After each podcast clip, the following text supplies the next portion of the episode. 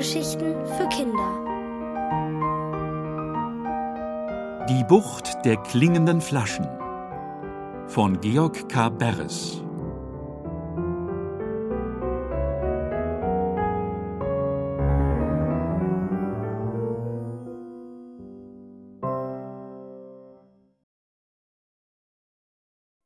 Getrennte Freunde in seinen Ferien am Meer hatte der kleine Uli eine geheime Bucht entdeckt, in der alle Flaschenpost der Welt zusammenkommt. Zwei der vielen hundert Flaschen hatte Uli gemeinsam mit dem Flaschenpostboten Christopher bereits geöffnet, aber keine der Botschaften war bisher für ihn bestimmt gewesen. Nun hob Uli die dritte Flasche in die Höhe.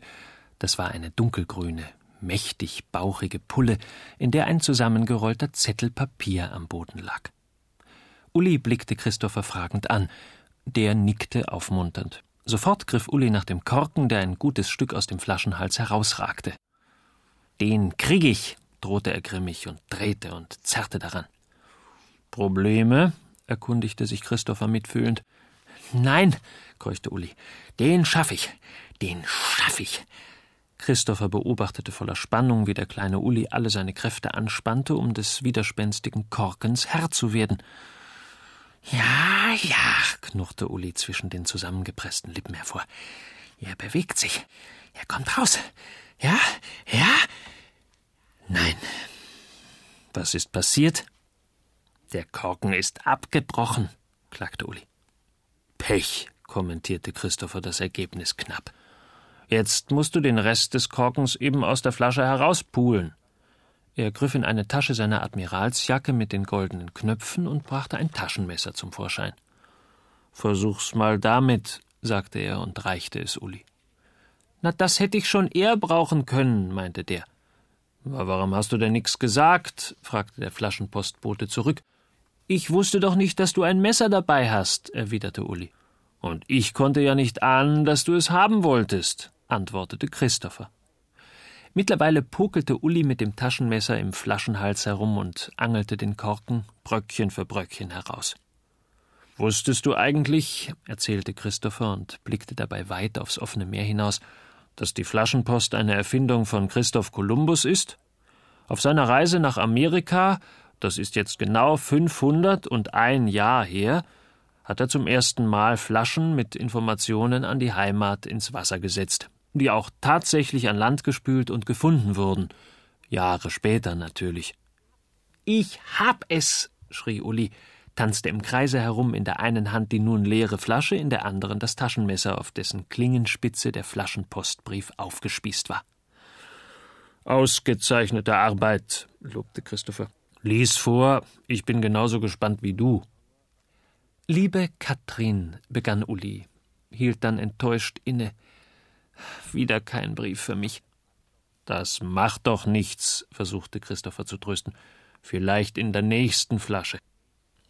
Ich bin furchtbar traurig, las Uli weiter, dass ihr weggezogen seid und dass du jetzt so weit weg von mir wohnst. Leider habe ich deine neue Adresse verloren, deshalb schreibe ich dir per Flaschenpost und hoffe, dass dich diese Zeilen irgendwie erreichen. Weißt du noch, wie wir immer zusammen durch das kleine Wäldchen gestreift sind und die Wildkaninchen gejagt haben, auf der Wiese hinter der Videothek? Ich habe gestern so getan, als wärst du noch da, und bin wieder hingegangen, aber es war ganz anders ohne dich. Das Kaninchenjagen hat alleine gar keinen Spaß gemacht, und ich wusste gar nichts mit mir anzufangen. Überhaupt ist es viel einsamer, seit du nicht mehr hier bist. Komm wieder zu mir zurück. Dein Freund Tom. Uli ließ den Zettel sinken. Der Brief gefällt mir aber gar nicht, maulte er. Am liebsten hätte ich ihn überhaupt nicht gelesen. Stell dir vor, antwortete Christopher munter, du könntest einer der beiden sein. An wessen Stelle wärst du lieber? An Toms Stelle, der bleiben darf, wo er immer gewohnt hat? Er kann weiter in seine Schule, seine Klasse gehen, kann weiter Kaninchen jagen wie früher, kann herumtollen auf seiner vertrauten Wiese hinter der Videothek, er muss nur von Katrin Abschied nehmen. Uli sah Christopher schweigend an. Oder wärst du lieber die Katrin, die das tolle Abenteuer unternimmt, wegzuziehen in eine andere Gegend, neue Leute kennenzulernen, neue Straßen und Plätze zu erforschen und neue Schulfreunde zu finden? Hm, Uli wiegte den Kopf hin und her. Ich weiß nicht. Wenn ich in die Ferien fahre, dann ist das auch ein Abenteuer. Ja, prima. Aber da weiß ich auch, dass ich nach ein paar Wochen wieder zu Hause bin. Aber ganz wegziehen, ohne zurückzukommen? Tja. Christopher sah ihn forschend an. Wenn ich wählen könnte, meinte Uli nach kurzem Überlegen, würde ich lieber zusammenbleiben mit jemandem, mit dem ich befreundet bin. Leider geht das nicht immer im Leben, erwiderte Christopher und zuckte bedauernd mit den Schultern. Kannst du denn nichts unternehmen, bat Uli, damit die beiden, Tom und Katrin, nicht so traurig sein müssen? Und ich auch nicht? Der Flaschenpostbote holte weit aus und wies mit der Hand hinaus auf das im Wasser der Bucht treibende Heer von Flaschen. Um die alle muss ich mich kümmern, erklärte er. So gerne ich sämtliche Wünsche, die in diesen Flaschen stecken, erfüllen würde, ich kann das nicht. Erstens ist es nicht meine Aufgabe und zweitens sind es viel zu viele. Na ja, dann mach eben noch mal eine Ausnahme, bettelte Uli und wartete, dass Christopher etwas tat, um diesem Wunsch nachzukommen. Christopher nahm seine Mütze vom Kopf und kratzte sich ratlos hinter dem linken Ohr. Er dachte nach. Und während er nachdachte, klingelten draußen im Meer ganz laut die Flaschen, als wollten sie sich ebenfalls für Ulis Bitte einsetzen. Dann schob Christopher sich die Mütze auf dem Kopf zurecht, ging in die Knie und schaute dem kleinen Jungen direkt in die Augen. Ganz feierlich wurde Uli ums Herz, als er Christopher sagen hörte: Na gut, dieses eine Mal noch. Christopher erhob sich wieder, stellte sich an den Rand des Meeres, dahin, wo seine Füße gerade noch nicht von den Wellen berührt wurden, verschränkte seine Arme vor der Brust und schloss die Augen.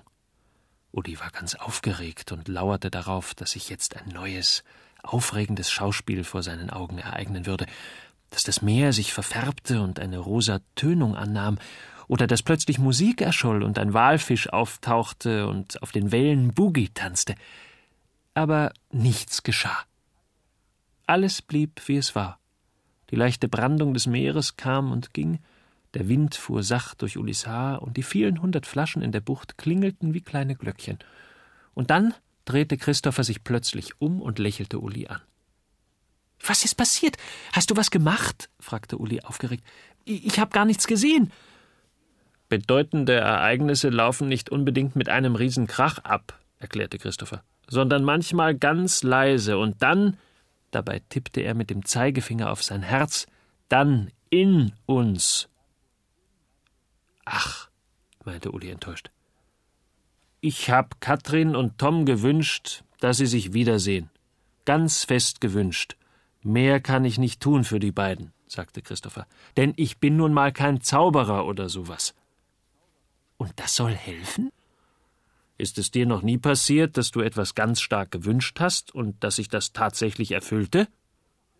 Doch, musste Uli zugeben.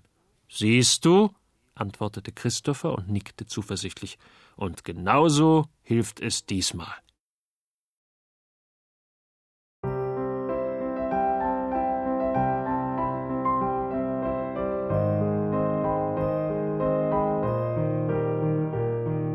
Ihr hörtet die Bucht der klingenden Flaschen von Georg K. Beres. Gelesen von Frank W. Arnold. Ohrenbär. Hörgeschichten für Kinder. In Radio und Podcast.